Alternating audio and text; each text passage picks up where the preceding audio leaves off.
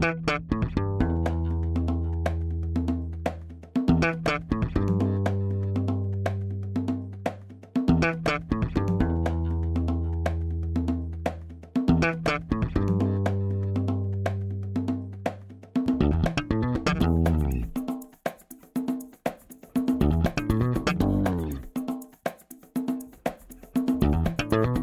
Este é o Tapa da Mão Invisível, podcast destinado àqueles que querem ouvir ideias que abalam sociedades e que não são ditas na mídia tradicional. Bem-vindo, Paulo Fux. Tudo certo, Júlio. Eu quero testar aqui a, a minha voz de locutor microfone novo. Tudo bem? Love Songs.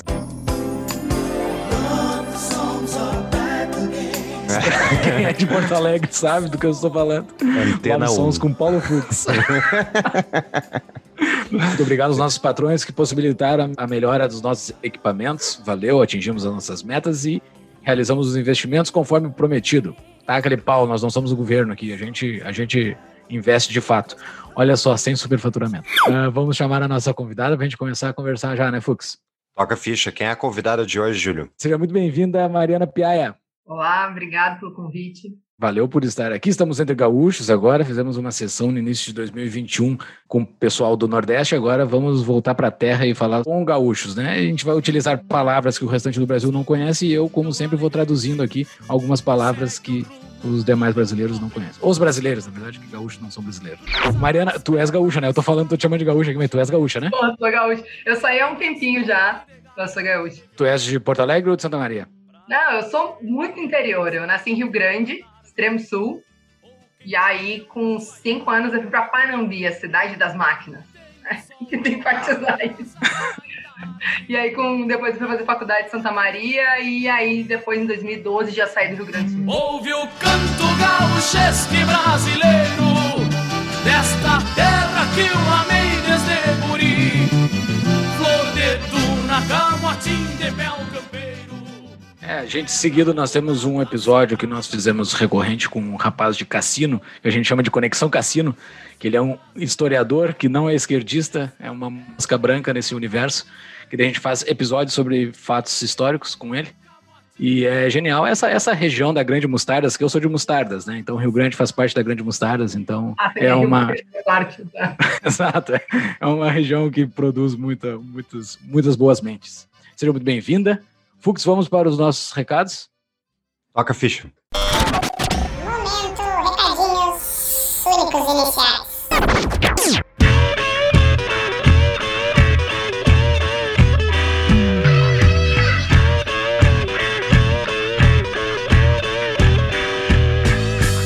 Muito bem, então, Júlio. O leão está abrindo a boca, está chegando o momento de ter que falar pro leão o que você fez em 2020. É o momento de procurar a DBI, a nossa parceira, DBI Contabilidade. É só entrar lá no nosso site www.tapadomainvisível.com.br barra DBI e procurar ela, que pode te auxiliar nesse momento tão, tão tenso e que pode ficar muito tenso se não fizer com a orientação de um contador. Procure a DBI para mais informações sobre como fazer o seu imposto de renda. É a contabilidade que o Paulo utiliza e é de confiança. E se você for construir a sua primeira empresa, empreendimento, também use a DBI. Ela está lá disponível para ajudar você a construir o seu negócio. Passa o que você sentir Porque nossa função é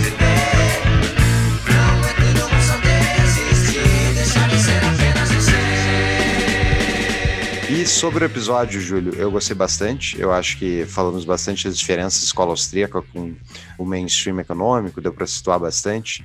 Exato, porque a gente tem esse, esse tema que a gente cita bastante, né? Que é a escola austríaca. né? Então aqui a gente passa uma régua inicial, assim, para para quem nunca ouviu falar o que, que é a escola austríaca, a Mariana explica muito bem. E para aqueles, aqueles que ainda não apoiam o Tapa, saibam que estão perdendo muita coisa lá no nosso Discord, que é uma comunidade que a gente está construindo, onde a gente discute muita coisa, aprende muita coisa.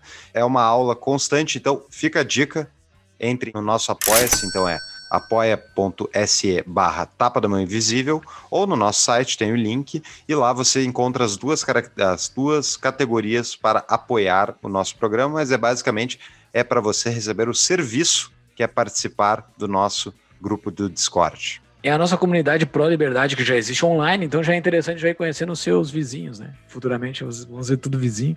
Então já vão conhecendo, sabendo quem são as afinidades, o bairro e tudo mais, já vão conhecendo o pessoal lá. Tem também no nosso site nossa, os links da Amazon para você comprar os livros todos que são indicados aqui, uma pilha interminável de livros para todo mundo ler.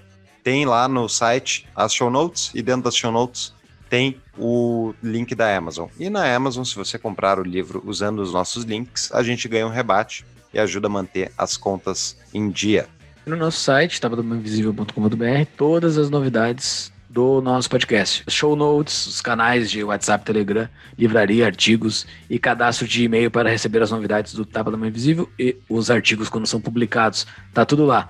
Também as nossas redes sociais, né, pessoal? Instagram, Facebook, Twitter, YouTube. No YouTube, quem está nos assistindo aqui, dê o like, ative o sininho. Quem está nos ouvindo, vai lá e nos ajude, que esse likezinho ajuda bastante a espalhar a nossa mensagem pelo YouTube também. E não esqueça de cadastrar o Tapa em qualquer que seja o aplicativo que você ouve podcast ou ver. Cadastre-se no canal e receba sempre os episódios que saem no sábado de manhã. É isso aí, voltamos para o episódio, pessoal.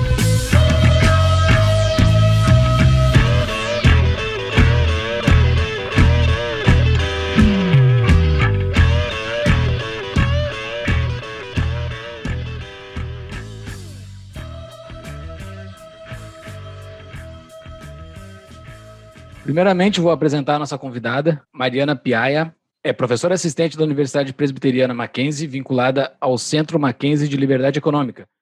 Doutora em Economia pela Universidade Federal Fluminense, com doutorado sanduíche na Universidade de Milão. Durante o doutorado foi Summer in Residence no Mises Institute, no Alabama. Vamos falar sobre ele depois. Mestre em economia pela universidade. É mestre ou mestra que se fala? Vamos botar uma polêmica aqui. Infelizmente, no meu diploma tá mestra. É mestra? Ah, mas tu prefere ser chamada de mestre? Mestre, é título normal, mestre. Ah, ok. Mestre em economia pela Universidade Federal de Viçosa, bacharel em ciências econômicas pela Universidade Federal de Santa Maria. As pesquisas são desenvolvidas principalmente em duas linhas: sistemas complexos e Escola Austríaca de Economia. Então tá, apresentamos a nossa convidada para falar desse tema que a gente já passou várias vezes perto dele aqui no nosso podcast. Hoje vamos falar sobre esse teminha, que é essa tal escola austríaca de economia. Fux, tu quer começar? Eu quero começar entendendo como é que a Mariana descobriu a Escola Austríaca de Economia e quando. E também não é só a Escola Austríaca que a gente vai falar, né? A gente vai falar da diferença de visão com o mainstream, então com os economistas tradicionais.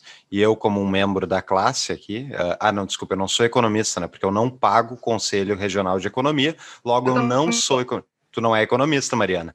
Só é economista se tu paga o boleto, entendeu? Não é nada a ver com a tua graduação e com o conhecimento que tu tem.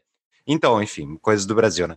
Mariana, como é que foi então essa. Como é que tu descobriu e tu passou por, por, Santa Maria? Tu chegou a participar em algum momento do Clube Farroupilha? O pré-Clube Farroupilha. Eu sou ah, mais. Mais antiga. É. Não, é, eu não tenho. Eu sempre falo que eu não tenho a história triste, assim, tipo, eu era esquerdista e virei liberal. Nunca tive essa história triste. Acho que, sei lá, quem é do interior do Rio Grande do Sul talvez seja mais fácil não ter essa história triste. Né? Também minha família, ninguém foi muito reaça, família normal, assim, muito prática. Eu pergunto pro meu nono, né, ele faleceu, mas eu perguntava pro meu nono, ah, e aí a época da ditadura, e com Getúlio, o que que mudou? Eu, eu me lembro quando eu estava na graduação, tinha muitos questionamentos para ele, ele, tudo igual, tudo igual, vida que segue. Para ele não fazia muita diferença, ele estava muito no fundo da grota, assim, não tinha muito né? Ele, claro que na época da inflação, hiperinflação, ele comentava um ou outro efeito, para ele não fazia a menor diferença. É até um ponto que eu, que eu quero falar até mais para frente, né? A gente superestima o nosso, o nosso poder aí de, de, de fato, influenciar na vida das pessoas, né? Claro que a gente sabe que tem uma influência, que tem implicações políticas, mas é, eu acho que é, é, os liberais vão dar uma baixada de bola aí no, no atual cenário. O mundo é, não é o Twitter, então é isso que você está dizendo? Pois é, se tu for ver a porcentagem de votantes, eu acho muito legal quem faz estatísticas da realidade com base no Twitter. Eu acho maravilhoso isso. Mas aí eu fui para a graduação, eu entrei na graduação muito cedo, eu entrei com 17 anos mesmo, fui direto. E aí, em Santa Maria, é um curso bem tradicional de economia, assim, a gente é bem mainstream, mas a gente tem lá os professores marxistas, então a gente tem as matérias tradicionais de economia marxista, a gente tem um ou outro professor mais keynesiano, mas seguindo bem a cartilha de curso tradicional. Acontece que em Santa Maria não tem onde você fazer estágio. Né? Não, não tem assim um mercado de trabalho, né? onde você consegue entender. Então, assim, a opção que você tinha em curso Santa Maria era fazer estágio no Banco do Brasil, e na verdade era ficar ali na frente atendendo as pessoas, ou fazer iniciação científica e ir para essa linha. Então, gente, o, curso de economia ele acaba puxando muito para essa parte acadêmica. Porque a gente vai ler muitos originais, então a gente não fica lendo tanto manual, a gente, pelo menos na minha época, né? A gente ia muito para os originais. Então, você estava estudando monetarismo, você até tinha o livro texto base, mas você ia ler o artigo do Friedman. Então, é, tinha essa puxada, e aí quem acabava sobrevivendo ao curso, porque da minha turma de 40 alunos, 10 formaram, aí quem sobrevivia ao curso acabava mais indo para essa parte acadêmica. Mais ou menos a metade do curso, em 2009, fiz uma matéria de economia monetária e o professor dividiu o grupo em grupos, a, a turma em grupos, para a gente estudar as crises monetárias da história. E o meu grupo, eu não sei se vocês já talvez até já entrevistaram ou conhecem o Felipe Rosa, que trabalha com o Giuseppe, ele é professor da, do, do Mises também.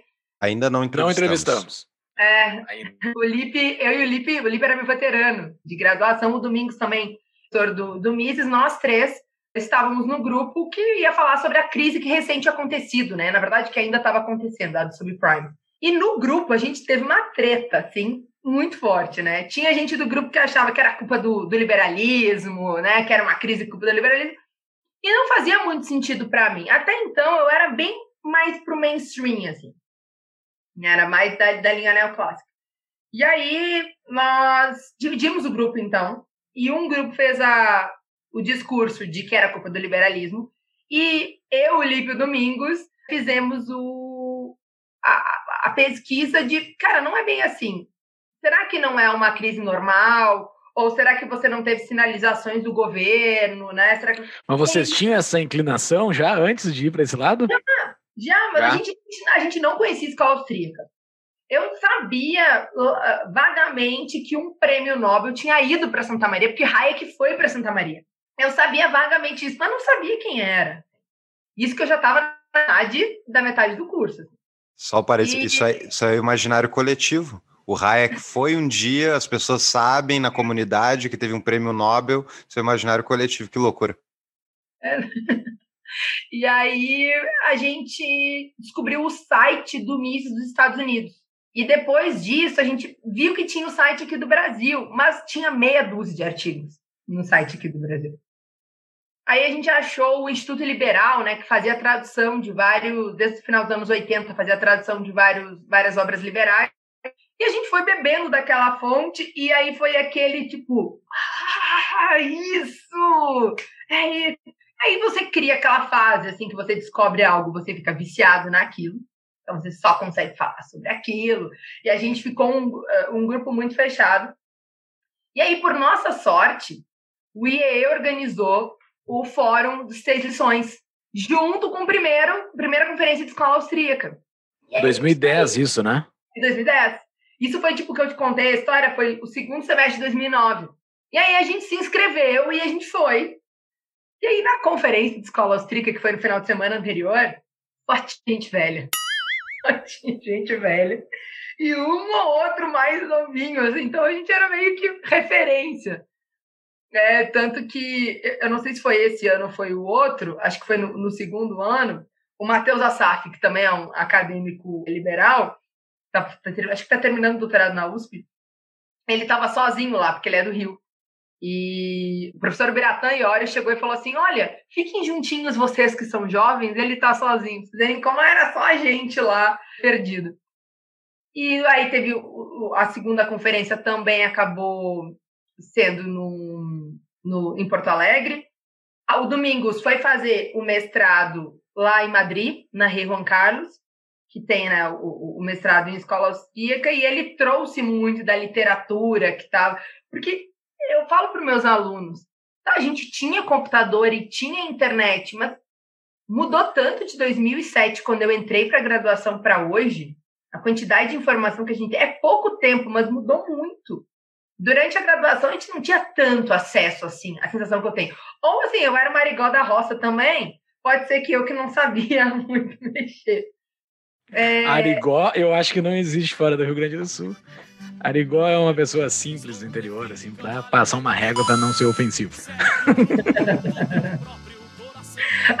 eu sou muito do interior, né? Eu também. Muito Eu não tenho ninguém da minha família com viés acadêmico. A minha mãe foi a primeira pessoa a ter graduação da família inteira. A Mutual está se tornando o maior hub de investimentos em crédito do Brasil. Agora, além de financiar pessoas, você poderá diversificar seus investimentos financiando empresas, energia solar, empreendimentos imobiliários e até equipamentos eletrônicos. Entre pelo link do Tapa para nos ajudar a medir o tráfego enviado para os parceiros. Conheça mais em tapadamãoinvisível.com.br barra mutual. Eu sabia que eu queria essa área acadêmica, fiz iniciação científica, é, demonitoria, demonitoria de econometria, olha só, os austríacos eles sabem fazer cálculo.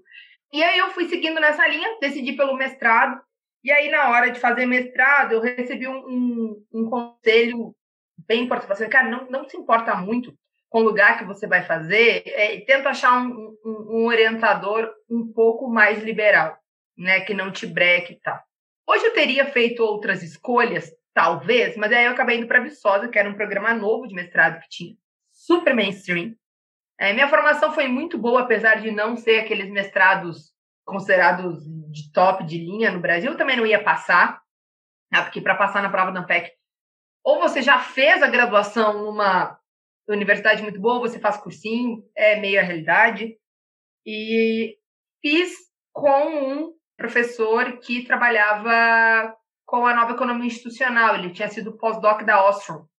E aí eu fui seguindo para essa linha, mas acabou que o mestrado é muito pesado, né? Então eu me afastei um pouco no movimento liberal e fui voltar para o movimento liberal é, quando ele já estava bem grandinho. Né? Eu estava no evento que criaram os Estudantes pela Liberdade, que foi início de 2012. Eu não sou da Kombi, né? Eu, eu escutei o podcast de vocês com o Gontijo falando que vocês entrevistaram a Kombi inteira. Eu acho que eu sou da segunda Kombi. Da primeira Kombi, acho que eu não sou. Toda, a época, toda a época do micro-ônibus já, né? Mas, assim, é, foi bem assustador ficar esse um ano e meio, dois, um pouco fora do circuito. E... Porque eu tava viçosa, né? Viçosa Isso. É... Mas tem o capelão lá, né? Tu chegou aí no capelão ou não? Tem, brothersaço. Ah, isso é uma meta amigo, eu quero conhecer o capelão um dia. Cara, o capelão tinha rodízio de pizza na quinta, na sexta, e qualquer pizza que você pedia era o mesmo gosto. que business!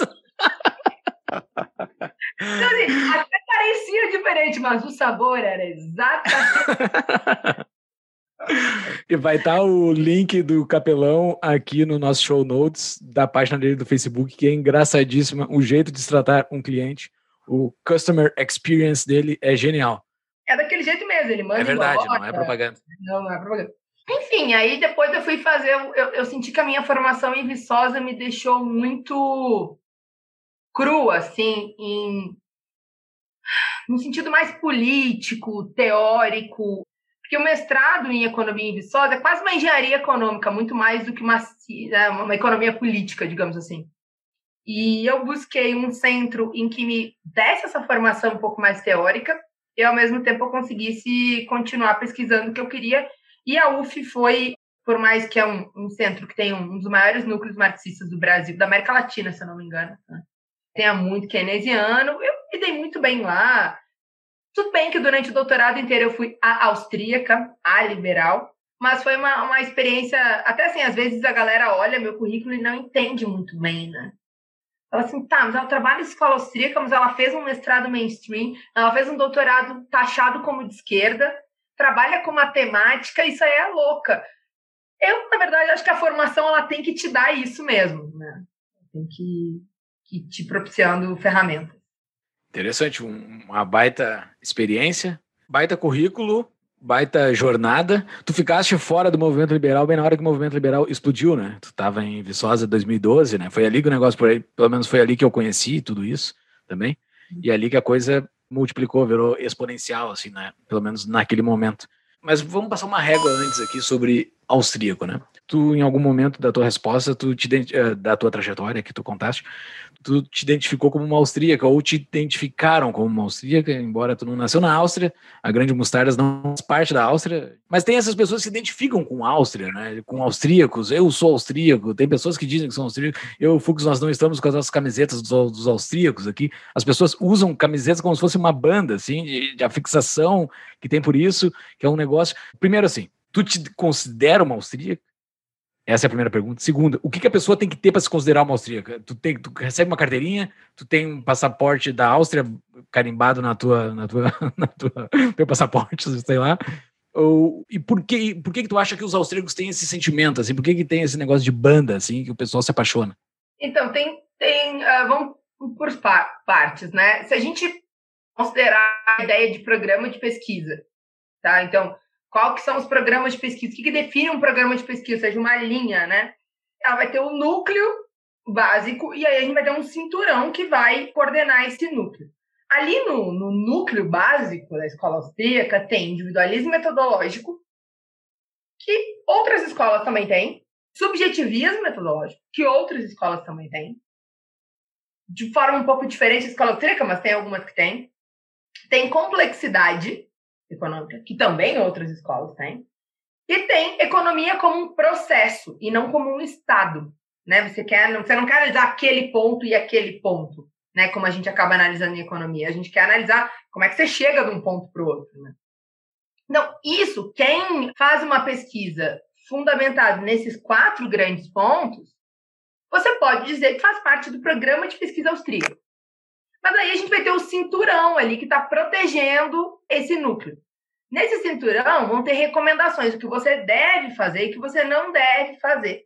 E ali vai ter uma pequena variação. Então a gente pode pensar os programas de pesquisa, pensa como se fosse carro de bate-bate. Os programas eles vão batendo, né? A gente vai tendo conflito de ideias. Tá? Uma, é, é uma coisa que que eu falei na, na, na, última conferência de escola austríaca que eu defendo muito, é que o austríaco, ele é, né, o economista austríaco, que se diz como austríaco, pelo menos, ele é totalmente a favor da livre concorrência no mercado, mas não gosta de concorrência de ideias. Eu acho isso. Né? Você tem que ter pessoas que defendem outras coisas e que vão bater. Né? E aí os programas de pesquisa vão se batendo e, por vezes, esse cinturão ele vai mudando. O núcleo não muda. Então, você pode puxar a escola austríaca mais para um lado, pode puxar para um outro. Mas, basicamente, as pessoas que estão ali defendem esses quatro pontos principais podem ser ditas como austríacas. Porém, o cara que não é austríaco, ele ainda pode ser um liberal. Né? E isso é um ponto que, que a gente briga muito. Eu me lembro que antes do mestrado, né, quando a gente estava conhecendo o movimento liberal e lendo e tal, a gente ficava super feliz quando a gente achava um outro liberal. Ah, ele podia ser mega monetarista, podia qualquer coisa. Assim, a gente olhava o liberal, a gente é amiguinho, tá? a gente tá junto. E quando eu para o movimento liberal, era muito. Você não é tão liberal quanto eu. Não sei se você pode andar comigo, entendeu? Você não tem o meu liberalismo. E aí foi, foi realmente foi uma coisa um pouco estranha eu andava muito com o pessoal. O, doutorado da, da UF e da FRJ andam muito juntos, assim, são, são programas que a galera sai para beber junto, sai em festa, enfim, faz pesquisa junto também, né? Um pouquinho a gente trabalha. Mas eu, eu tomava chula, chulapada, assim, de coisas que o Constantino falava. Eu concordo com o que ele tá falando. e aí um amigo meu, marxista, falou assim para mim, ele disse, sabe que vocês estão vivendo o que os marxistas viveram pós-ditadura. Na época da ditadura, a galera meio de esquerda se juntou, né? Porque tinha um inimigo comum. E depois, quando esse eh, inimigo comum ele cai, eles se olham e não se reconhecem mais.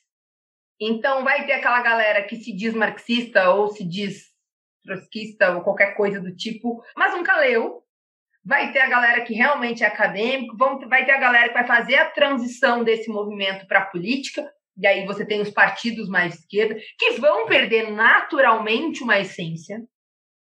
Não adianta você querer fantasiar que você vai conseguir manter aquilo que na teoria a gente tem, você vai conseguir manter puro, até chegar na prática política, você não vai, porque a prática política ela é executada num conjunto institucional, e esse conjunto institucional te dá porrada e te limita ou te abre outros caminhos que, na teoria, você não tem tanta limitação. E aí eu, eu, eu parei para pensar, eu falei exatamente isso. Assim, o movimento de ideias, ele é muito parecido, né? seja a ideia qual for. E aí eu era meio irritada no início com esse aumento do movimento liberal. Eu ficava, cara, quem é essa pessoa, sabe? Chegou ontem, sabe nada. Mas eu vi que isso fazia parte, assim, do, do, do próprio movimento e que isso era um bom sinal. Perder o controle é um bom sinal. Mas deixa eu te perguntar uma coisa. Tu comentou, bom, tem a, a diferença da prática para a realidade, isso é 100%, mas nem talvez a, a dificuldade que todos os movimentos passem uh, independentemente de que lado ideologia, eu concordo que pode ser similares. Mas tem uma diferença muito grande, ou deveria ter, pelo menos, na prática, né? Tipo, se, esses, se os marxistas tomassem o poder, tu não acha que a prática deles seria totalmente diferente, né? Não, não, sim, eu estou falando em relação à própria teoria deles, né? Perfeito, é, sim. Que nem teve, eu, eu, eu tinha um professor é, no doutorado que ele era muito de esquerda, ele, ele era carioca e ele foi para São Borja no túmulo do Getúlio Vargas. Isso é muito esquerdismo mesmo. Isso aí é um nível próprio. Não, é real, assim. E, e, em sala de aula, ele chegou a encher os olhos de água falando da decepção que ele teve com o Lula. Assim, não, e, e foi um negócio, sabe, que ele, eu estava tendo economia brasileira com ele. Era tópicos avançados de economia brasileira. E ele falando que basicamente Lula 1 foi uma continuidade do FHC, foi um governo neoliberal. Aí eu era chata, né, no doutorado, eu sempre erguia a mãe e falava, defina neoliberalismo. Ninguém conseguia. Eu falei, então não pode falar. Você não consegue definir o que, que é, você não usa. Não tem uma classificação? Tipo, consenso de Washington, políticas tipo de. Aquelas propagadas pelo FMI, Banco Mundial, tipo, é um, uma cartilhazinha. Não dá para considerar como neoliberalismo aquilo? Então, o neoliberalismo é uma prática política, né? Ele não é uma corrente de pensamento econômico. E a galera usava como uma. como se fosse uma corrente de pensamento econômico. Porque assim, você pode ter keynesiano neoliberal, você pode ter neoclássico neoliberal, monetarista neoliberal. Né? institucionalista neoliberal. Então você pode ter várias escolas de pensamento econômico, mas eles usavam quase como tudo o que não é crítico. E o que é crítico é marxismo e as vertentes de pós-keynesianismo, assim. Mais ou menos nessa linha, né? E aí tudo que não é... É que nem Keynes, né? Keynes chamou tudo que não era ele de clássicos, né? Botou tudo no saco. É, acaba uh, tendo mais ou menos esse mesmo movimento. Marx Mas fez isso ele... também, eram os utópicos e ele era o científico, né? É, todos, todos eles fazem essa coisa de atirar os outros para um outro balaio que ele mesmo criou. É, e aí junta tudo e você não sabe. E é isso uma coisa que eu, que eu fico criticando né, no, no, no movimento liberal de hoje em dia, é que todo mundo é socialista, ou comunista, sei lá. As pessoas usam o termo como se fosse a mesma coisa, né? Mas tudo bem, todo mundo usa como se fosse o resto é isso. Não é, não é isso. A gente não tem... é, não é. Só, assim, não é socialista quem escuta o tapa. Os outros são socialistas. Quem não escuta o tapa é socialista, com certeza. Essa é a minha definição. Você já deve ter ouvido falar na nossa apoiadora desde o episódio 4, a CapTable. Essa fintech nasceu para propiciar investimentos em startups para todos mais de 10 projetos já foram lançados com sucesso, com apoio de mais de 2 mil investidores engajados, tornando assim a CapTable um ecossistema de encontro entre recursos e inovação. Muito mais do que só um investimento, investir via CapTable é a oportunidade de estar em contato com startups inovadoras e ter ganhos além de financeiros. Para conhecer mais sobre essa baita empresa, veja no nosso site uma entrevista com um dos sócios dela. Acesse tapadamãoinvisível.com.br/cap. Mas olha só, eh, só para a gente passar uma reguinha final no assunto escola austríaca. A corrente in iniciou por pensadores que de fato nasceram na Áustria, né? Menger, Bombavrek e daí depois Mises, foi para os Estados Unidos. A corrente austríaca hoje, ela existe assim uma corrente principal da escola austríaca é no Alabama que está se tocando a escola austríaca hoje para dizer esse é o pensamento austríaco de hoje ou ele gerou vários galhos e ele está em vários várias correntes ou o, o que mais define hoje a escola inicial, aquela que foi andando, andando e passou por vários, seria algo em torno do libertarianismo? Ou são coisas completamente distintas? Assim, teve um movimento de saída da Áustria e ida para a Inglaterra e outro de ida para os Estados Unidos. Depois, o, o Lachman, por exemplo, é um cara que vai para a África do Sul, por exemplo. É que o Lachman é um dos meus autores favoritos, e quase ninguém conhece, né? Ele foi para a África do Sul e aí ele saiu um pouco da rota, tá? Bom, tem um podcast do JP, né? Ele explica esse movimento. Exato. Do, do Episódio né? 116. Ele Eu passei para os da Inglaterra. oh, muito obrigado. Não, é que é legal, é legal porque é, te, te contextualiza. Eu dou uma matéria que é Macro 2, que é basicamente a história da macro contemporânea. E aí é, é legal para eles entenderem aquela relação com Keynes e tal. E aí, depois lá nos Estados Unidos, você tinha uma galera ali em Nova York, basicamente né, durante muito tempo. O Roper estava ali, o Kirchner, né?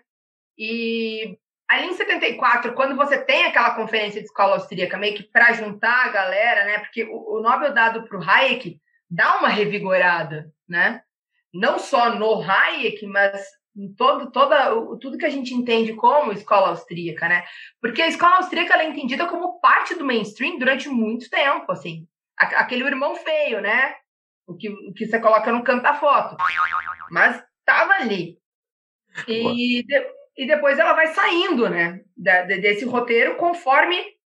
Porque o mainstream ele tem essa capacidade, né, a escola neoclássica, de se adaptar, de tomar uma porrada, uma crítica e se modificar para continuar no centro. Né? Ele, ele tem essa capacidade de absorção. E conforme eh, os neoclássicos eles vão mudando um pouco, a escola austríaca vai ficando de lado. E hoje eu estava escutando até um podcast do Mário Riso, que é um austríaco muito famoso, que está na NIU, ele fala isso, ele fala que ele estudava em Chicago com a galera mainstream, o outro estava em Colômbia, o outro estava, sei lá, em Washington, então os austríacos estavam um pouco uh, espalhados, e com a revolução de Lucas, né, que é um modelo das expectativas racionais e que matematiza muito a economia, os austríacos eles perdem meio rumo e eles acabam se fechando num núcleozinho. E aí o núcleozinho que primeiro se fecha é um na Universidade de Nova York, há muito contragosto. Tá? Esse núcleozinho eles conseguiram fechar na Universidade de Nova York porque eles tinham muito funding. Então eles, ah, a gente está trazendo dinheiro para cá, vai ter que nos engolir. Basicamente era essa a. É, porque lá, é, por exemplo, se eu quiser financiar um aluno de doutorado, é muito fácil.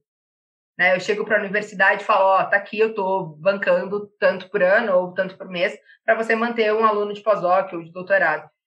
E o movimento liberal tinha muito isso lá, tem muito isso, né? E aí eu não lembro direito se foi por conta de se já tinham professores na Universidade de Auburn ou se eles conseguiram uma doação de, do prédio, né, do terreno. Eu não, não me lembro bem. O prédio da Mises americana foi doado pelo Hazlitt, se eu não me engano, no, no testamento dele. É, tem uma, tem uma história assim. E aí eles acabaram migrando para lá, então o Salerno foi para lá, o Thornton foi para lá e outros foram criando, tanto que toda a biblioteca do Rothbard tá lá, né? A esposa do, do Rothbard. Então, se você pega o livro e tá com as anotações do cara na borda, assim, é, é muito legal. Mas ele mesmo, tá? É, o Rothbard, ele, ele no início ali de alguns livros dele, ele era vinculado ao left, uh, o libertarianismo mais left, né? Que, que, tinha. Não sei se vocês já fizeram algum podcast falando sobre isso. É um, Especificamente, é um tema, não. É um tema muito legal para falar dessa trajetória, né? E aí não, ele não concorda com a guerra, né? Ele tem um, um problema com a guerra e aí ele migra de posição mas a maioria dos liberais famosos que a gente tem hoje na escola austríaca, Peter Baker, uh, Horwitz, até o Mário, Riso e, e, outros, eles leem os primeiros textos do. E não tinha muito essa dicotomia, tá? O que tinha muito é a galera falando assim, olha, é, talvez o problema de conhecimento que Hayek traz não seja central para falar do problema do cálculo econômico social mas foi criando uma coisa de, de, de, de garantido caprichoso, sabe? E se você trabalha com. Grenal, Inter e Grêmio. É, se você trabalha com, com Mises e, e, essa parte mais Rothbardiana, você não pode trabalhar com Hayek, se trabalha com Hayek não pode trabalhar com outro. Tem a questão da metodologia, então um é mais a priorístico, o outro vai puxar mais para Popper. Realmente, a fase final do, do, do Hayek ele tem mais essa linha, mas não existe isso tão claro por quem está inserido na academia. O que existiu por algumas brigas pessoais, tá? e alguns economistas se afastaram do Mises do Alabama. E o próprio Mises do Alabama, por estar no Alabama, tá? acabou saindo um pouco desse roteiro acadêmico mais inserido no mainstream. E nos anos 80, o Dom Lavoy, que também é um dos austríacos que eu mais gosto, tinha um plano de 50 anos para George Mason. Ele falava assim: ah, George Mason vai ser a referência de liberalismo. E aí ele começa a catar os alunos. Catar, assim, ele ia almoçar com um aluno que estava escolhendo o curso de graduação. Ele catava os alunos. E ele fez isso, por exemplo, com o Peter, com, com, com o Steve e tal. Ele foi fazendo isso. Então, ele foi juntando gente lá. Acontece que em George Mason estava o Buchanan. Tá? E aí, as pesquisas feitas lá não eram pura austríaca. Né? E aí você vai ter, hoje em dia, o, dos livros mais famosos do Peter Bates, que vai falar da Mainline Economics, né? Que é, é a figura da capa do livro é sensacional, porque é uma é um livro que tem na raiz Adam Smith, tá? E aí vai entrando uma árvore e vai saindo uns galhos. Então vai sair Buchanan, né? Da Public Choice, vai sair a galera da nova economia institucional, vai sair o Hayek, vai sair o pessoal da economia comportamental. E ele fala que são escolas irmãs e que, em certo grau, compactuam desse núcleo, que eu falei ali da escola austríaca, usando mais um ou outro, e que podem trabalhar juntos. Enquanto a galera do Alabama ficou mais no purismo. Tá? Não dialogou tanto com outras escolas, não fez questão, na verdade, de dialogar com outras escolas, e aí pode ser porque não sabia, pode ser porque estava afastado geograficamente, enfim, pode ser por N fatores, mas acaba se afastando. Eu nunca li isso, eu ouvi um, num podcast eles comentando que a razão pela qual colocaram no Alabama o Mises americano foi uma ideia do Rothbard justamente para deixar longe do centro de poder, deixar completamente isolado.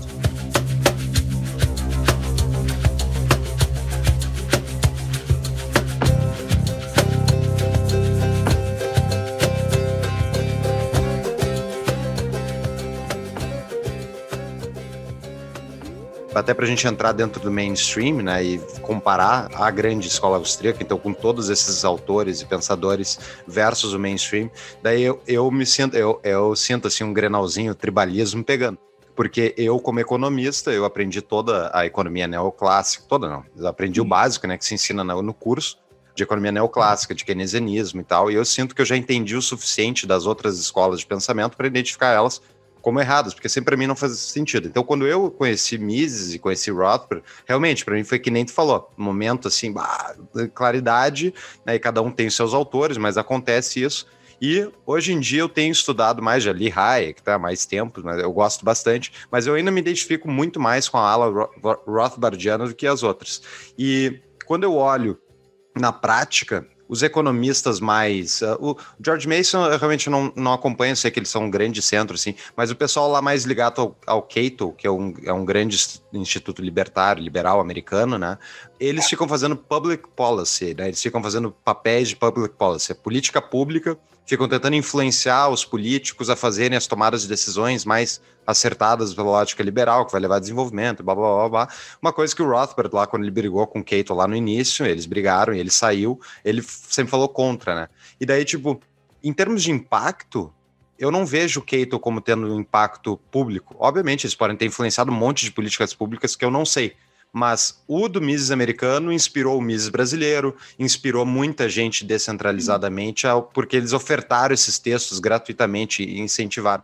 Então, tipo, eu, eu fico me perguntando assim, será que não foi uma decisão meio correta de se isolar? Não necessariamente dos, outros, eu, eu, acho que é, é importante, obviamente, tu trocar ideia, combater, enfim, ter essa disputa de ideias, mas, por um lado, esse isolamento também permitiu que ela, que ela crescesse, né? O Mises americano, com todas as suas críticas, ele funciona bem e está assim como a George Mason, né? Eles conseguiram sair do, do, de um negócio muito de nicho e crescer e ter alguma relevância. Embora a gente continue muito longe, né? De qualquer relevância pública. O que, que tu acha, Mariana?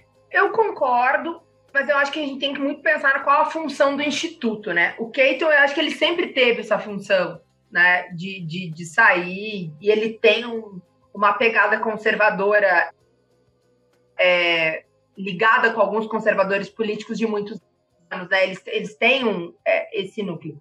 O Mises, ele não tem nessa, na, na, como, como papel dele, influenciar políticas públicas. Ele tem mais é formar pessoas mesmo que podem influenciar políticas públicas. Mas a, o objetivo ali, primeiro, é você ter essa formação de, de, de pessoas e. Então, assim, eu, eu não sei dizer se, é uma, se foi uma, uma medida acertada ou não, mas alguns erros no meio do caminho ocorreram. Claro que é muito fácil a gente aqui de fora, que já passou, apontar. O primeiro foi assim, você afastar alguns economistas que de fato foram importantes assim, para o movimento. Você, durante um tempo, a galera do George Mason para de ir, agora nos últimos tempos tem voltado, mas teve ali um, um tempo uma, que não tinha conversa né, entre as duas escolas, muito naquela onda que está acontecendo aqui no Brasil, eu sou mais liberal do que você né? Eu sou mais por isso que você. O Mises do, do, do Alabama, por mais que ele está no meio da universidade, ele não tem um vínculo com a universidade tão forte. E isso é um pouco problemático, assim, meu ponto de vista. Tá? Isso é um pouco problemático porque você acaba não tendo uma chancela acadêmica que possa te ajudar. Os professores, por exemplo, da George Mason, publicam em vários journals, não só nos de escola austríaca pessoal da Nail também. A galera que tá ali na Europa, tem um núcleozinho na, na, na França, no sul da França, com o Guido Rusman e tal, que tem uns, alem, né, uns alemães que foram atrás, e a galera da, da, do Mises publica só na revista de Escola Austríaca. Então, você está falando com teus comparsas. Tudo bem, tem que ter a galera que é assim. Né? Eu me lembro que antes das eleições ali, do, do quando começou a campanha do Bolsonaro, que eu sentava o pau, sempre sentei, sentava o pau mesmo e falava assim: ah, mas vai ter amigos que vão estar trabalhando no governo, como é que você não acredita? Não sei o quê. E aí me chamavam de Torre de Marfim, que, eu, que, que era muito fácil, eu tá criticando. Falei, mas meu papel é criticar. Eu sou uma acadêmica. Eu tenho que, tá, que ser a figura que vai chamar todo mundo de um bando socialista. Por mais que eu não faça isso. Mas é, mas é o meu papel. Né? Não é o papel, por exemplo, de alguém que está no Livres. Não é o papel. E tudo bem, tá todo mundo. Aqui vocês têm um programa que vocês entrevistam as pessoas, vocês têm o site, vocês querem juntar informação. Se vocês quiserem fazer só entrevistar narco, porque vocês acham que essa é a, é a verdade, tudo bem, faz parte do movimento. Agora, não quero obrigar todo mundo a andar. Então, assim, eu acho que o Instituto Mises teve, tem um papel ainda, mas eu acho que talvez eles tenham pecado em alguns pontos. Eu me lembro que quando eu cheguei lá, eu cheguei com uma pesquisa basicamente haikiana. E aí o pessoal falou: não, quem sabe? Você usa mais o Garrison, não usa tanto só Hayek e tal, porque aqui não ia pegar também. Tribalismo, né? É, tem isso. Eu acho que agora eles viram que eles estão perdendo espaço, até nos Estados Unidos e perdendo espaço, eu digo, de financiadores. Tá? Então, eu acho que eu fui bancada lá, né? Eu tinha alguém que me financiou os três meses que eu fiquei lá no, no Alabama. Eu tinha o financiamento. No final, eu escrevi uma cardinha e tal. Mas eu acho que eles foram se dando conta de que, que talvez eles fecharam o circo demais. E quem é? Porque assim, é que nem você falou, você tem conhecimento, Paulo, do mainstream. Então, quando você lê os austríacos, você tem esse pano de fundo. Quando um cara do mainstream vai ler Rothbard, ele vai ridicularizar a escola austríaca. Porque tem alguns errinhos ali em conceitozinho de elasticidade, tem uma, uma, um errinho ou outro ali em relação ao mainstream. Então, ele não pode ser uma carta de entrada para quem está vindo do mainstream. Então, eu acho que existe uma gradação ali, e não é uma gradação de quão mais liberal ou não, mas de retórica, né? Uma, uma questão de retórica. Com quem você estava conversando no momento para conseguir. O Hayek tinha muito essa preocupação de estar tá conversando com a academia.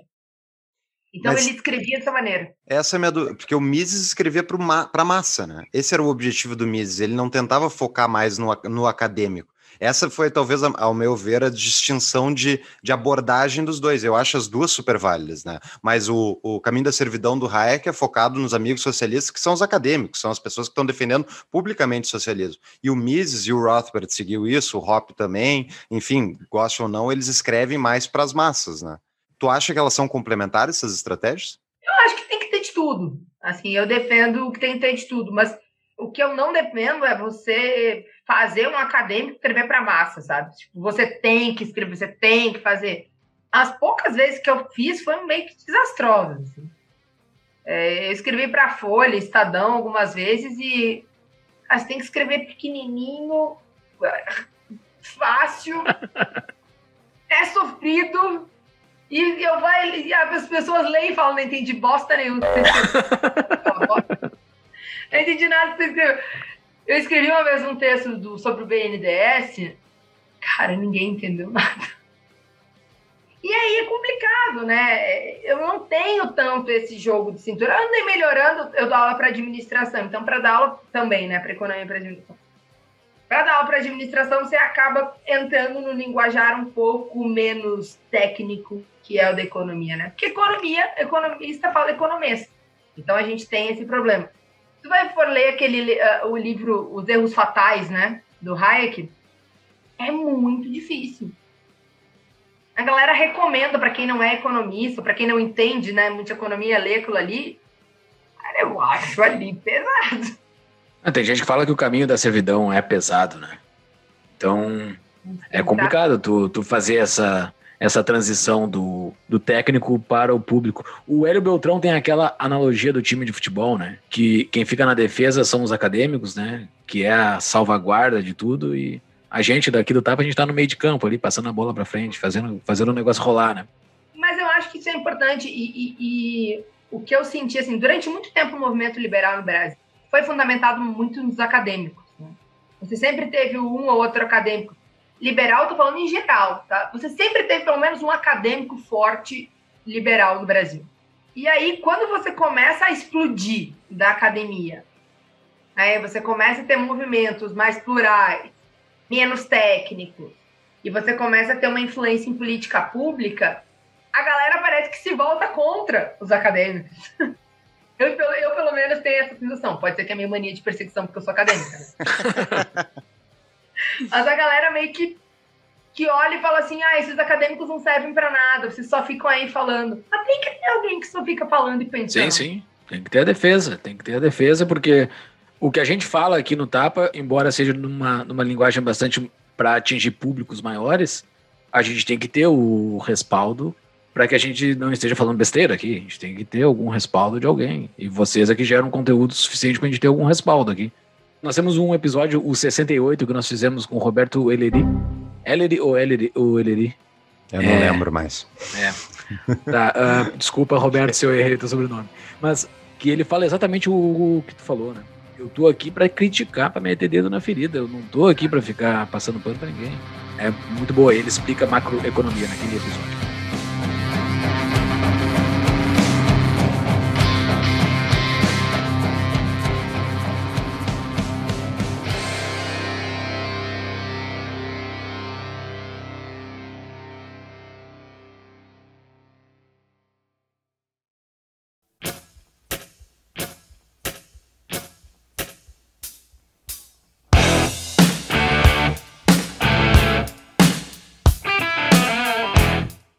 Uma pergunta aqui de patrão.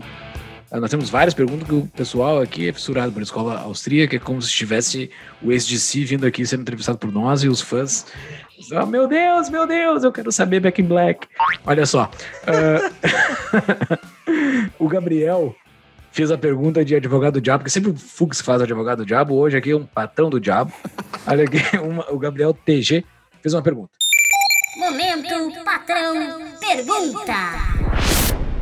Sendo a escola austríaca tão boa, na visão tua, por que a escola austríaca praticamente foi esquecida? Eh, Por que, que ela foi ignorada frente às demais? O que fez ela entrar nesse buraco que quase que não tá no mainstream? Não, mas é, eu, falei ali antes, né? Você teve uma mudança do que seria científico e correto certo. Na verdade, assim, na Revolução Marginalista, né, que você tem Menger, Jevons e Valras trabalhando no mesmo assunto, falando assim, olha, o valor não vem do trabalho, né? O valor subjetivo. Você já tem Valras e Jevons indo para um caminho de equilíbrio, né? Um grupo para equilíbrio geral, né? Então, Valras seguido de Pareto vai para equilíbrio geral, você tem Jevons e Marshall indo mais para equilíbrio parcial, que é o, o, a escola neoclássica. E você tem Menger tá não indo, não usando esse tipo de método, né? Indo para a questão subjetiva subjetiva mesmo. A partir disso, você tem trabalhos. Então, uma coisa que eu acho que diferencia muito o austríaco do. E, claro, puxando sardinha para minha pesquisa, é a questão do capital, né? Você tem todo mundo falando capital como se fosse um casão, um carro, uma geleca. Os austríacos, eles consideram o capital como uma estrutura. Então, cara, como é que você vai avaliar uma estrutura? É difícil, não é fácil, né? Aí os austríacos negam agregado. Aí a gente tem toda uma crítica ao PIB. A gente vai ficando chatonildo, o tio chato da festa, entendeu? E a gente vai indo mais fechando para um núcleo e não tentando dialogar com o outro lado. O Hayek é um que tenta dialogar. E talvez por isso ele ganhou o prêmio Nobel e não Mises. Sim. Sim. Faz todo sentido. Na minha visão simples da vida, do jeito que sou, não sou um acadêmico, tu sabe muito mais do que eu, do que nós estamos falando.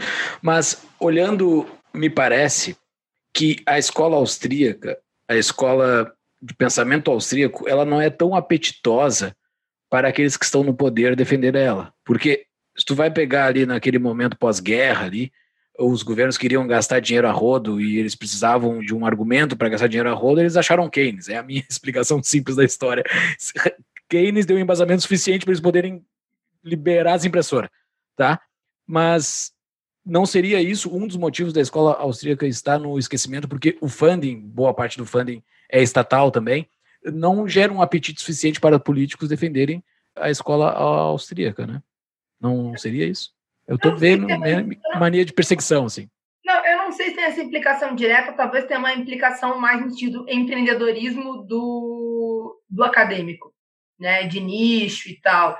Eu me lembro que um dos primeiros artigos que eu fiz no mestrado, a professora da disciplina, que era uma disciplina de desenvolvimento econômico, falou e disse assim, mas você não colocou implicações de política pública nos seus resultados. Falei, porque não tem. Não era um trabalho com implicações de Pode ser que tenha, pode ser que tenha um mais pró-liberalismo, mas aquele trabalho não tinha. E ela falou que não, não era um trabalho que prestava, porque não tinha implicações políticas. Então, assim, criou-se um nicho de, de mercado acadêmico em que ser liberal é um pouco mais difícil. Isso, isso é verdade, e isso vem pelos estímulos que você tem e o governo, enfim, de uma série de coisas. Mas, por exemplo, do Keynes, o que aconteceu? Você tinha a, a teoria clássica ali, estava em voga, né?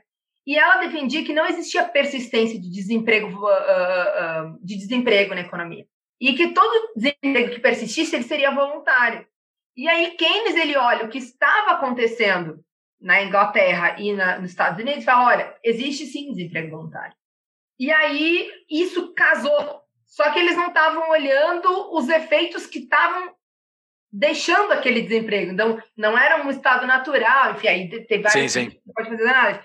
Mas na hora foi tipo um eureka. Tá? Então, sim. e a galera acabou seguindo isso. Depois, né, você vai ter a galera voltando, né? Você vai ter assim, por exemplo, Friedman. Friedman ele fala, olha, realmente, vamos considerar essa análise que Keynes fez, porque o, o, o Friedman aproveita muita coisa de Keynes. Só que vamos usar isso para mostrar que ele está errado né? Que a curva de Phillips de longo não existe esse trade-off aí entre desemprego e inflação. Na verdade, se você tentar diminuir desemprego, você vai gerar inflação. Vai, vai ter, vai ter desenvolvimentos uh, em cima disso. Mas tem muito, assim, a academia, é que no Brasil a gente tem um viés, mas em ter, os neoclássicos, eles são bem liberalzinhos, assim.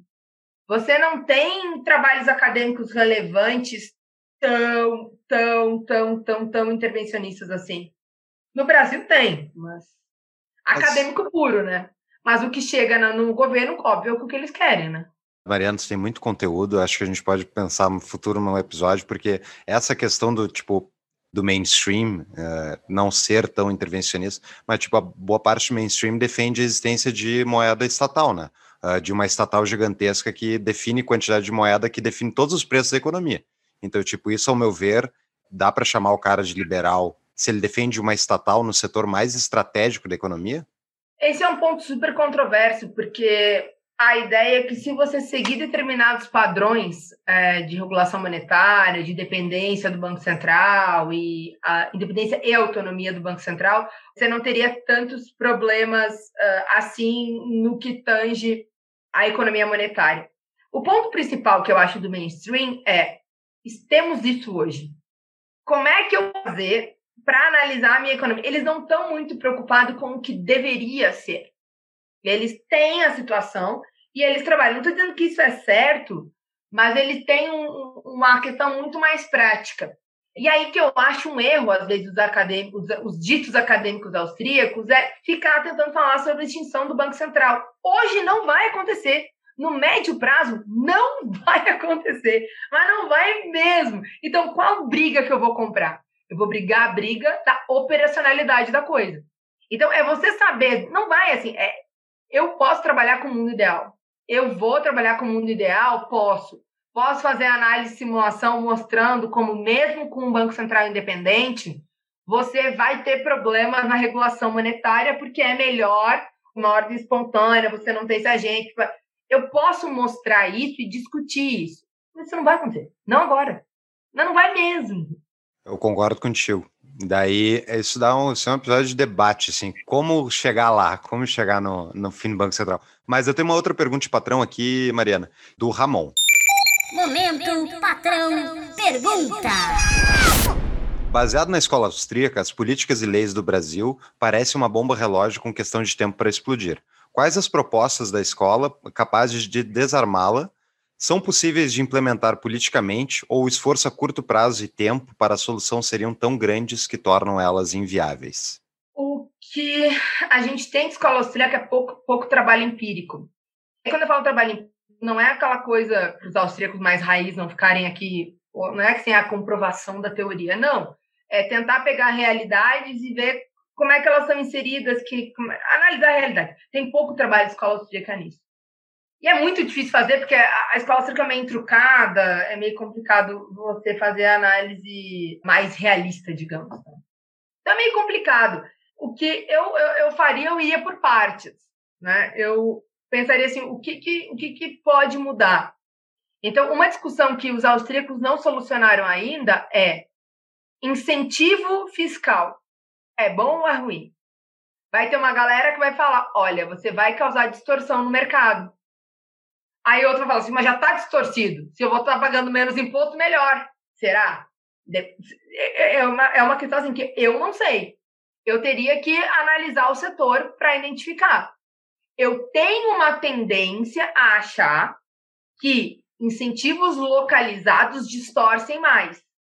Eu tenho uma tendência a, a pensar isso. Tipo, as escolhas dos campeões nacionais do BNDES, por exemplo, nada mais é do que você selecionar ad hoc algum setor e falar, olha, toma dinheiro para você, você distorce a estrutura produtiva. Você dá a informação errada. Talvez é, não é por esse caminho, mas tem liberal falando que é por esse caminho que a gente vai começar. Eu sou muito mais favorável a a gente começar a defender voucher, a gente começar a defender homeschooling, a gente começar a defender uma descentralização na educação, você permitir, né, você ir tirando para Eu sou muito mais, assim, eu acho muito mais realista esse tipo. Você você controlar mais o Banco Central ter que seguir determinadas normas, o presidente não escolher quem vai chefiar o Banco Central, ter um corpo só técnico, o comitê monetário, né, ah, que define grandes coisas. Ele ser um comitê técnico, não ser um comitê político, que é uma coisa que o Gustavo Franco foi falando muito, né? Ele, a galera mudou muito essa estrutura como era organizada e deu uma piorada de novo. Então, tem coisas mais práticas que você pode ir fazendo no dia a dia que vão tendo efeito. Por exemplo, você. O que a galera no Ministério da Economia até está fazendo, né? Você desregulamentar alguns processos. Isso vai. Tipo, assim, como é que a gente impacta na vida das pessoas? Então, se a pessoa precisar de um mês para ter o alvará e não três, você tá liberal? Não, não tá liberal, porque o ideal seria que não tivesse o alvará. Mas, pô, olha que, olha que vantagem você passar de um para três. Então eu Com acho certeza. que. É, eu, acho que, que tem que ter a galera falando que nunca tá bom o suficiente, mas no dia a dia, assim, eu trabalhei um tempo na Federação de de Indústria de Santa Catarina. E assim, da experiência que eu tive lá, eles não querem o Estado liberal. Os industriais não querem. E aí você explica para ele, mas olha, né, você poderia ter negociações melhores no mercado de trabalho, você poderia ter outros tipos de incentivo, ia ser mais para explicar mil coisas. Eles não querem.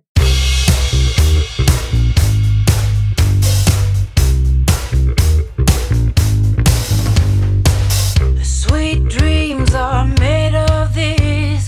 Who am I Chegamos num consenso meio liberal, economia austríaca e tudo mais, o, o pensamento austríaco sobre economia, ele é pequeno ainda frente ao tamanho do Brasilzão, né? A gente, gente tá longe de ser algo próximo de, de ter um- uma massa crítica suficiente para implementar algumas coisas que nós ve- vemos dessa forma. O que, que tu acha que falta? Falta braço? Falta pessoas? Ou, ou tem outras coisas que faltam nesse? Falta melhorar discurso? O que, que tá faltando para para nós? Eu trabalho com redes, né? Em teoria de redes, assim, bolinhas ligadas com risquinhos. E, Olha aí, Fux. e a gente Legal.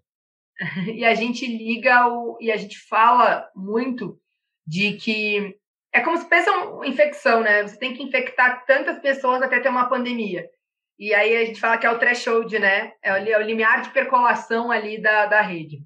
Eu acho que a gente ainda não chegou nesse limiar de percolação. Eu acho que a gente ainda não atingiu. Falta braço. Fato, falta braço. Mas eu sinto que a gente está decepando os braços que a gente tem como movimento né? A gente fica batendo no Livres, a gente fica batendo no Novo, a gente fica batendo no Acadêmico, a gente fica batendo naquele cara do Twitter, a gente fica... Não que eu acho que todo mundo tem que se abraçar e ser amiguinho e que a gente não possa criticar só porque tá todo mundo dentro do movimento liberal. Mas tem outras coisas. Por exemplo, eu acho que esse conservadorismo de botequim, não tô falando dos conservadores como teoria, tá? Tô falando conservadores de botequim eles fazem muito pior pro, pro movimento liberal do que uma outra parcela, porque eles estão chamando gente que não é liberal de fato. Né? Então você vai ter, você chamar bolsonaristas de liberais, não dá. Para mim não dá. Não sei se estou sendo polêmica aqui, mas não dá. Não me venha, eu digo isso desde antes dele se eleger. Não é liberal. Você ter um cara lá liberal, e que agora eu tenho minhas desconfianças, não faz um governo liberal, porque liberalismo é muito mais que economia. Eu- Estamos eu- gravando esse episódio no dia 2 de março, só para deixar o registro aqui, 2 de março de 2021. Acabou de sair uma notícia que o Bolsonaro marcou uma, uma transmissão rádio e TV para hoje às 8h30 e o Guedes acabou de falar mal de alguma coisa da Petrobras, publicamente, que ele não tinha feito até então. Então, pode vir alguma coisa para quando esse episódio for ao ar, a gente pode estar um pouquinho desatualizado, talvez. Não, é, desculpa, é que eu sou muito pistola, porque eu, eu ouvi muito, assim, na, na eleição do Bolsonaro, eu fui chamada de tudo que você possa imaginar. Meus amigos de esquerda me chamaram de fascista, os, alguns liberais me chamavam de feminazi. É, eu me chamaram, Sim, de, sim. chamada de tudo simplesmente porque eu não comprei uma ideia não fazia sentido. A tribo é violenta, né? A tribo é, é eu acho agressiva. que, por mais que você coloque políticas de liber- liberais é, no sentido de economia, puramente, elas não se sustentam se elas não tiverem esse arcabouço, se elas não tiverem esse arcabouço institucional. Sim. É, você tem que deixar as pessoas tomarem decisões e arcarem com as consequências das decisões, e não são só decisões econômicas.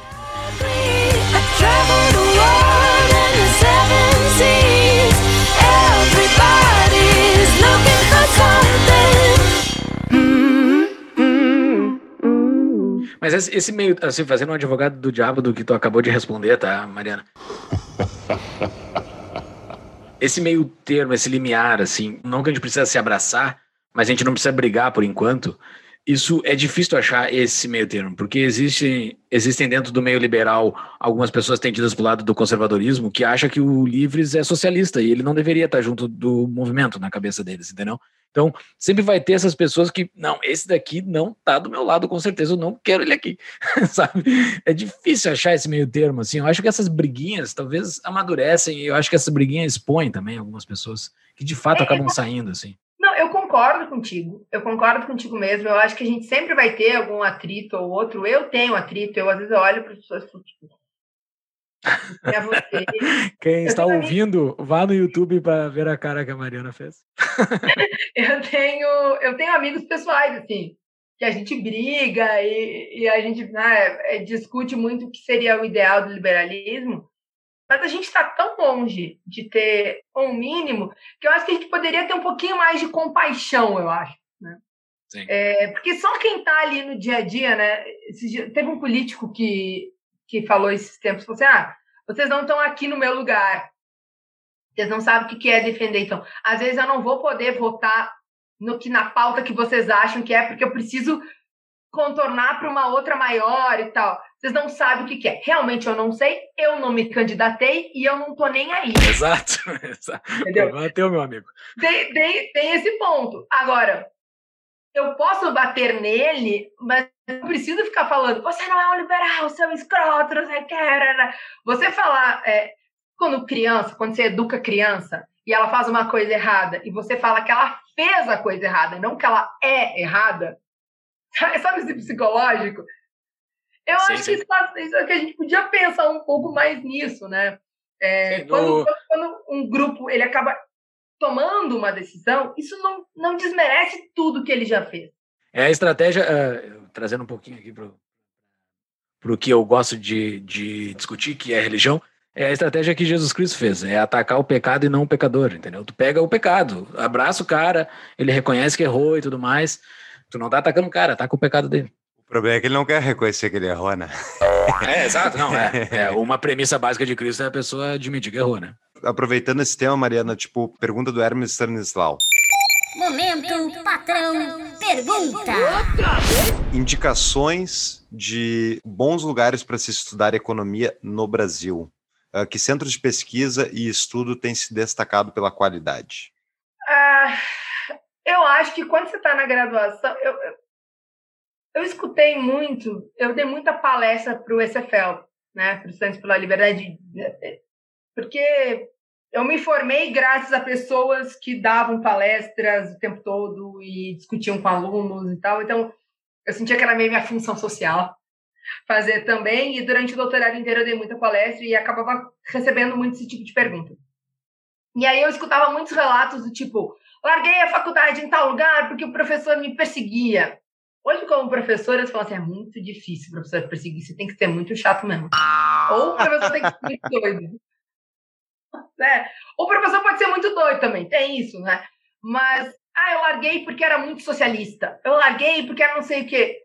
Meu amigo, os cursos de economia, eles não vão mudar muito de um lugar para o outro. O que vão mudar talvez são os seus colegas, né? É, o grupo mais forte. Aqui no Mackenzie, a gente tem matérias liberais, a gente tem história do pensamento econômico e a história do pensamento é a história do pensamento de livre mercado, que são só de autores liberais. Nesse curso de macro 2, por exemplo, eu dou teoria do ciclo austríaca.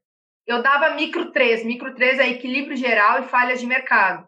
Então, quando a gente ia discutir bens públicos, eu dava, por exemplo, um texto do Holcomb. Eu dava o mainstream e dava um texto do Holcomb, que é um liberal, falando assim, o bem público, ele é um não rival e não excludente ou ele é ofertado pelo governo? Então, fazendo uma crítica. Quando eu dava externalidades, eu puxava a Ostrom. Quando eu dava simetria de informação, eu puxava o debate Stiglitz-Hayek. Então, assim, eu insiro coisas, né? Então, às vezes, você pegar um centro desse jeito... O INSPER, ele é um centro mais mainstream, então ele vai ter uma cadência mais liberal. O programa de pesquisa, assim, de graduação, mestrado, doutorado, que eu mais gosto do Brasil é a PUC-Rio. Eu acho a PUC-Rio o melhor programa que tem, muito melhor que a FGV. É bem forte em matemática, mas é um bom programa em termos teóricos também. Aí eu ia mais nessa, nessa, nessa linha, assim. Se não, fora esses grandes centros, assim, o FRJ você vai ter professores muito mais de esquerda, Unicamp também, UF também, a de Uberlândia também tem uma pegada. É isso, são quase todos meio iguais, assim. Vai lá, faz teu curso, aprende a técnica e lê em paralelo que você tem que ler. Eu acho que a gente não precisa. Hoje em dia, a gente consegue falar. Eu, eu leio muito trabalho, assim, que aluno me manda de TCC, monografia. Ah, dá uma lida, me dá uma dica, o que, que eu posso ler, eu quero estudar mais sobre isso. As pessoas entram em contato comigo e eu oriento à distância. Assim, não, não tem uma, uma restrição. Maravilha.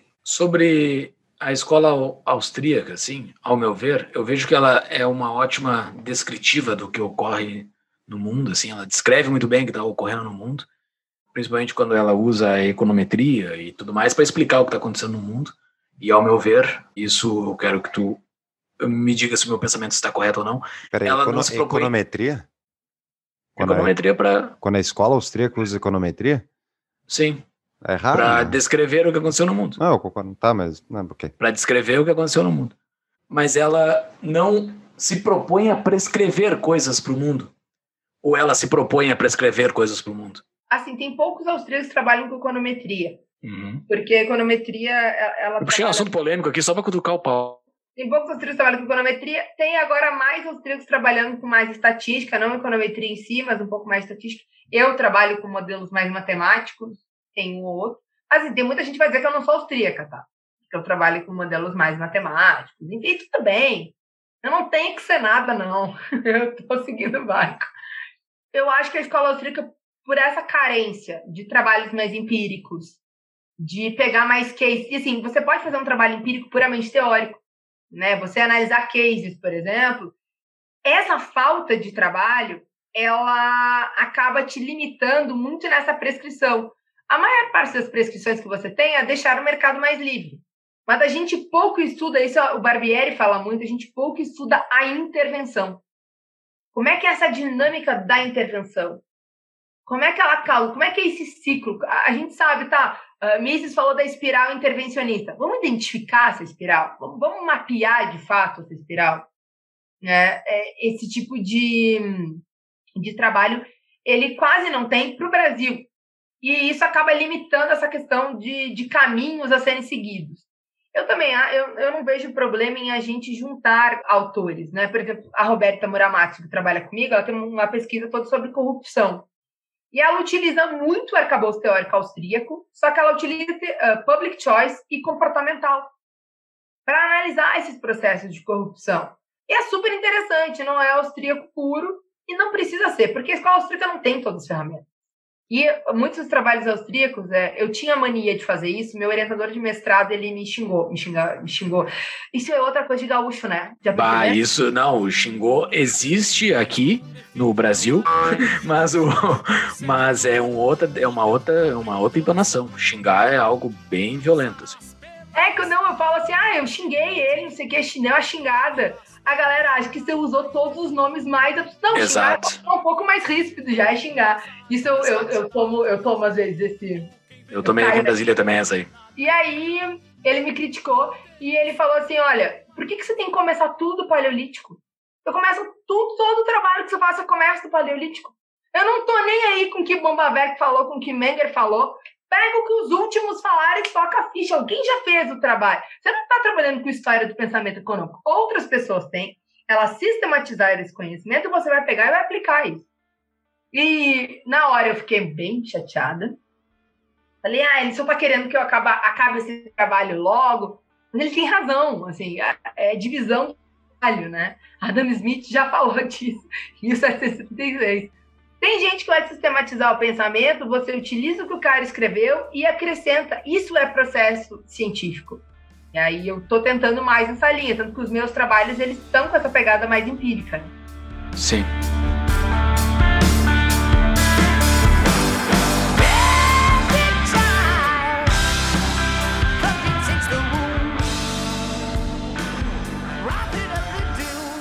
E daí tem os austríacos do Alabama, né? Que é onde está concentrados principais, assim, atuais.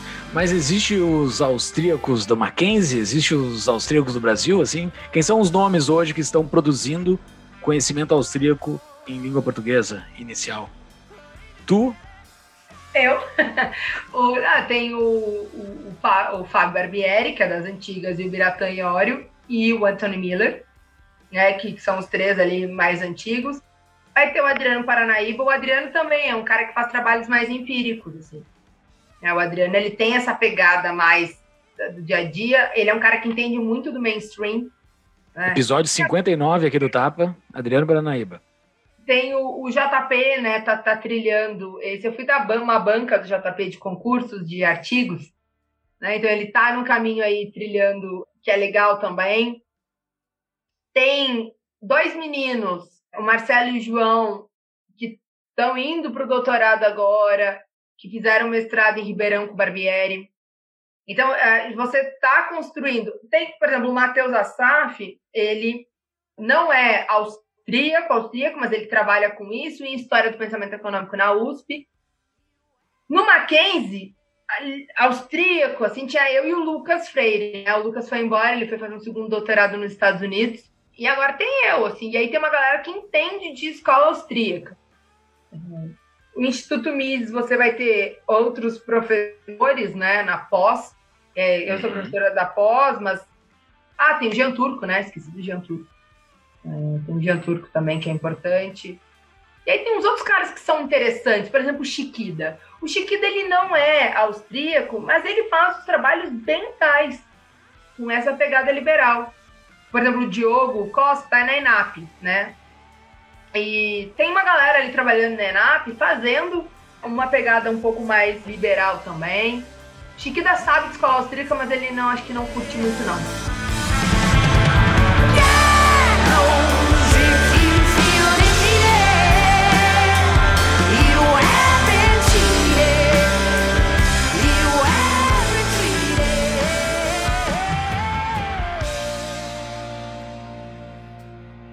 Mariana, então, pô, ótimo episódio, adorei. é, enfim, Inside Baseball aqui, mas é, é, é uma, queira ou não, está sendo transformador, pelo menos nas nossas vidas aí, na vida dos nossos ouvintes, quem estudou se interessa. Mas considerações finais e dica de livros, se tu puderes, dar umas dicas de livros introdutórios para quem não conhece o lado não Alabama do, eh, de escola austríaca. Chaves, como dizia meu velho avô, se quiser chegar a ser alguém, devore os livros. Quê? Que devore os livros.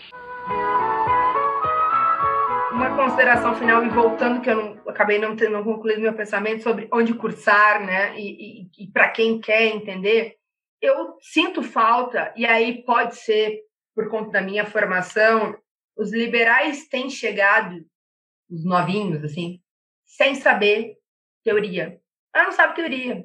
Tem gente formando em economia que ficou militando o curso inteiro e o cara não sabe um conceito de elasticidade. Então, é legal você fazer esse processo, mas me lembra muito aquela galera do DCE que ficava 10 anos na faculdade, não, nunca se formava e não sabia nada, reprovava em todas as matérias. Em Santa Maria era a galera do PSOL, eu não sei em outros lugares é, como é que é. Mas eu vejo o movimento liberal tomando esse rumo, assim, e eu acho que a gente tem que dar um passinho atrás. Tá? A gente vai ter que estudar os outros caras, a gente vai ter que estudar a gente não pode esquecer que, por exemplo, o menos Marx mais Mises é uma insígnia.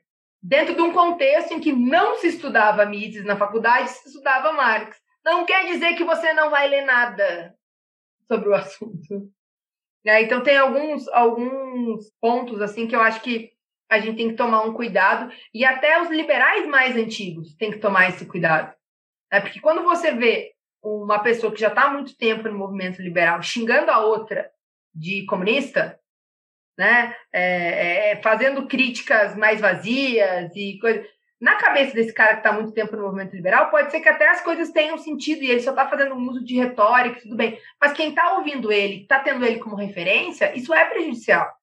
Então, esse ponto, assim, para as duas pontas, né? Para os mais velhos e para os mais novos do movimento liberal, que eu tomaria cuidado, aterrizar um pouco, tá? Não achar que ai, a gente. Porque eu, eu vejo alguns liberais assim nessa vibe. Não, porque a gente vai e vai entrar nesse, nesse lugar e a gente vai conseguir convencer eles e botar a nossa ideia, meio teoria da conspiração, assim. Tipo, meu Deus, o que, que tem isso de liberal? Mas eu vejo muito disso.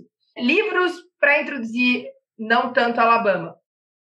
Tem esse Mainline Economics, do Peter Bethke. Tá? É dele e de mais alguém. O site do Merqueiros também tem muito artiguinho, muita coisa. E eles têm um podcast, é Hayek Program, eu acredito que é esse o nome do podcast deles, que é bem interessante, que é essa pegada desses liberais mais, uh, mais vinculados, é, Hayek Program, desses uh, liberais mais vinculados ao, ao circuito mainstream, digamos assim. Tá? E de livro de indicação, eu já dei essa indicação num podcast, mas é pouco, pouca gente conhece, que é o livro A Praça e a Torre, Redes, Hierarquias e a Luta pelo Poder Global, do Ferguson. Não sei se vocês... Eu acho que o Eli Vieira indicou esse livro, se eu não me engano. Porque ele contou a teoria do, da praça e da torre. Provavelmente ele deve ter indicado esse livro no episódio. É, é porque essa é muito a, a ideia que eu sigo da minha pesquisa hoje em dia. É, eu trabalho com basicamente isso que ele mostrou. Que é uma, um, um, uma teoria que a gente consegue linkar muito com o, o, o que a gente compreende de, de metodologia que, que se encaixa com a escola austríaca, né? Que são pessoas no micro interrelacionando, mas existe uma ordem macro, que seria o que a gente chama de ordem espontânea. Eu posso deixar também o link para vocês da minha tese, para vocês não terem que botar lá, porque a parte inicial da minha tese é um resuminho do que é a escola austríaca. Essa coisa que eu falei do núcleo, dos pressupostos principais, dessa questão metodológica que está por trás da escola austríaca, então, aquela parte do início, talvez é interessante para quem quer se situar mesmo que é a escola austríaca. Excelente, excelente, Mariana. Mesmo para quem já está introduzido ao assunto, acho que já foi dado vários caminhos para, para se trilhar para aprofundar mais no assunto. Estamos, eu e o Fux aqui divulgando as ideias, estamos com uma boa defesa no nosso time. Tem pessoas que conseguem segurar bem a ponta lá atrás caso a gente fure alguma bola aqui. Tem um bom, estamos bem de zagueiro, né, Fux? Certamente. E é, é importante ter mais gente aí, como tu disse, Mariana, falta abraço, né? Então, divulguem o tapa, é isso que ela quis dizer, na verdade. Exato. Divulguem, divu é importante mesmo essa questão de divulgação do, dos trabalhos e do, do pensamento que está sendo construído, né? É, eu sempre acho que eu acabo fazendo conversa de bar em podcast. A proposta do tapa A é nossa isso. proposta é essa. É, ah, então tá. Porque eu sempre acho, assim, como, eu, como quando eu dou palestra é um negócio muito mais sério, assim, tem introdução, início, meio e fim, você traz a ideia, Sim. às vezes eu fico meio. Não, Não, mas mas foi excelente. Foi excelente, eu adorei. Mariana, parabéns pelo trabalho. Desejamos aí boa sorte e mais para frente daí eu- eu quero falar contigo de sistema Fiat, de sistema Bitcoin. Vamos ver a tua opinião aí, que certamente tem outras ideias. Talvez eu não sou da mais entusiasta do Bitcoin. Eu acho a ideia da tecnologia sensacional. Então, beleza, vai ser um ótimo debate. Mariana, muito obrigado. Forte abraço, foi um prazer te conhecer. E até a próxima. Muito obrigado, Até Mariana. Até mais. Até mais.